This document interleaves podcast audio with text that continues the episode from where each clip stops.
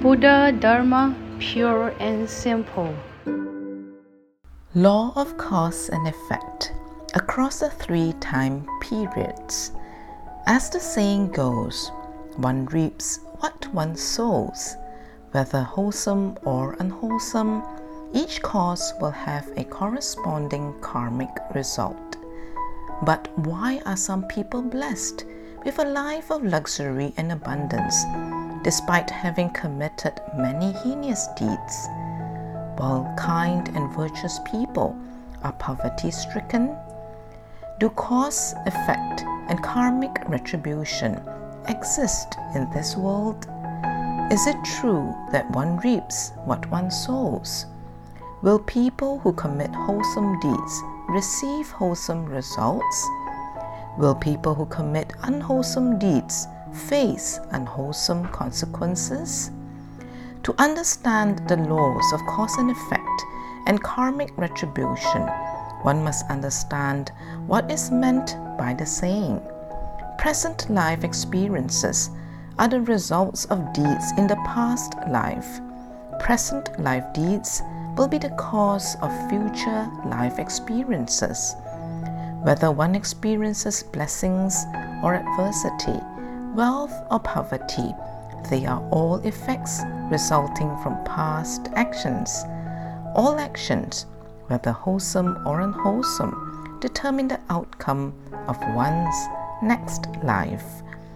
For example, there is no law barring people from withdrawing from their own savings account, even if they have committed a crime. All the same, a person still needs to pay off their past debts, no matter how reputable or ethical they may appear to be. Even Maudgalyayana, foremost in supernatural powers, could not escape his karmic debt and was stoned to death by a group of non Buddhists. Likewise, the awakened Buddha had to bear the consequences of his past karma, such as going through six years of ascetic practice, being deprived of any offerings, and having to eat nothing but grains for 90 days. Karma is not determined by fate or controlled by others. Each person must face the consequences of their own actions. There is no such thing as a lucky escape nor should the concept of karma be distorted. As everyone is equal before the law of cause and effect, it can be said to be the world's most just arbitrator. Thus, cause and effects cannot be fully understood if examined only through a brief period of circumstances. Causes and effects stretch across the span of the three time periods each affecting the other. The past affects the present, the present determines the future, and the future will affect an even longer extent of time. However, the past is in the past, and the future is yet to come. There's only the present moment, and the three time periods are all in a moment's thought. A single wholesome or unwholesome thought changes the causes and effects of the three time periods and the course of one's life. Therefore, if one wishes to change cause and effect or alter one's fate, the only way possible is to stay in the present moment.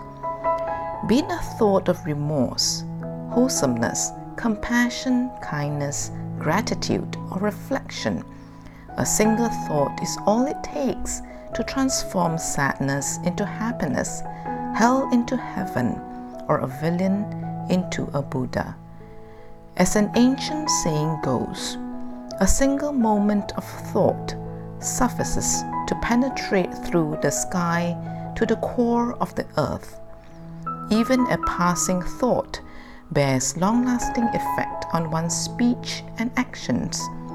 A person willing to transform one's thoughts knows to seize the present moment to cultivate the body and mind. In this way, one's karma of the three periods is purified through what is good, virtuous, and beautiful. As such, one's causes and effects are transformed for the better, creating endless possibilities in one's life.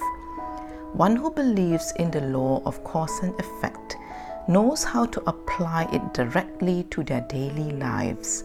A thorough understanding of cause and effect and the purification of one's thoughts enables one to be fearless, positive, and optimistic whether in the past, present, or future.